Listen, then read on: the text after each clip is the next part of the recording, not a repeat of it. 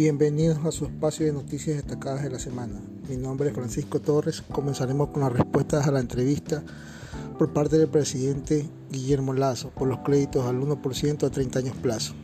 El presidente Lazo ofrece que Ban Ecuador entregará los créditos de interés social de la banca pública para sectores productivos a pequeña escala.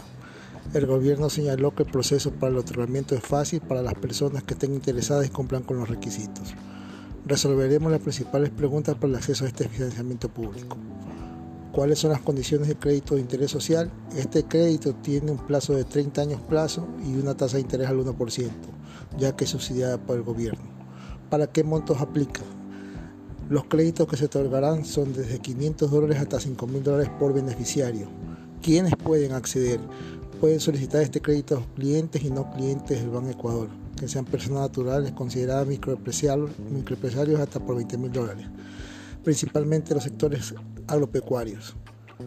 ¿Qué sectores tienen prioridad? El gobierno destinará 100 millones de dólares para que en esta primera etapa pueda estar entregado al sector agropecuario.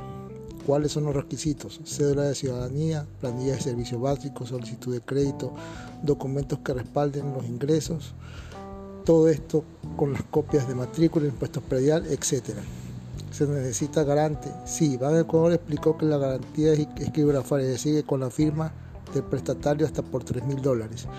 O garantía personal con un garante desde 3.001 hasta los 5 mil dólares, que es el máximo de crédito. ¿Dónde se solicitará? Las personas interesadas pueden acercarse a las oficinas de Ban Ecuador a nivel nacional. Para evitar aglomeraciones en las agencias, el Banco Público señaló que habilitó puntos de atención cercanos a la agencia de diferentes cantones del país. La ciudadanía puede acudir a los centros de información según el último número de cédula. Guillermo Lazo entregará los primeros créditos al 1% en la Tacunga. La Junta Monetaria fijará una tasa de interés para los créditos del gobierno. Es importante recalcar que en esta primera etapa se dará privilegio a las mujeres y en el área agropecuaria. También se entregarán estos fondos directamente en Guayaquil, en las agencias.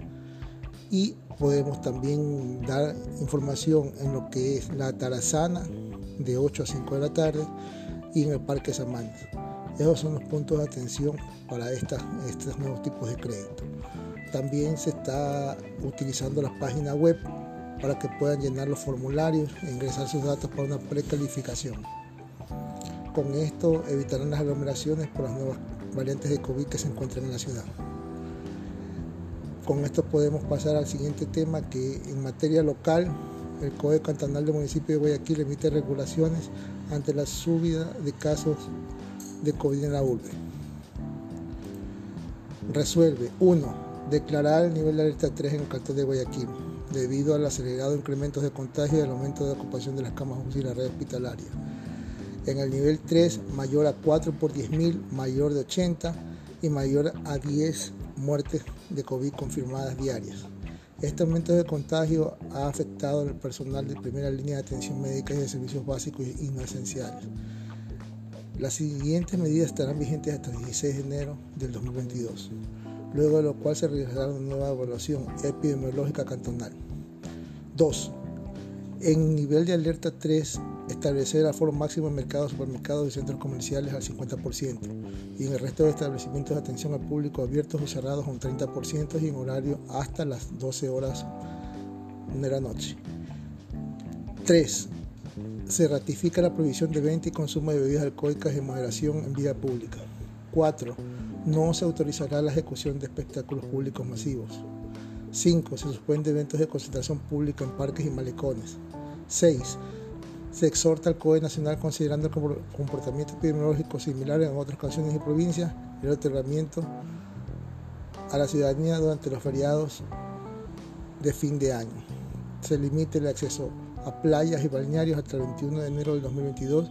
Se evalúe la pertinencia de un estado de sección se solicita al Ministerio de Trabajo que se disponga la no presentación del resultado de prueba COVID en caso de, no presentar síntomas, con la finalidad de que este recurso se reserve para sospechosos de contagio y establecer protocolos para reincorporación segura de los trabajadores.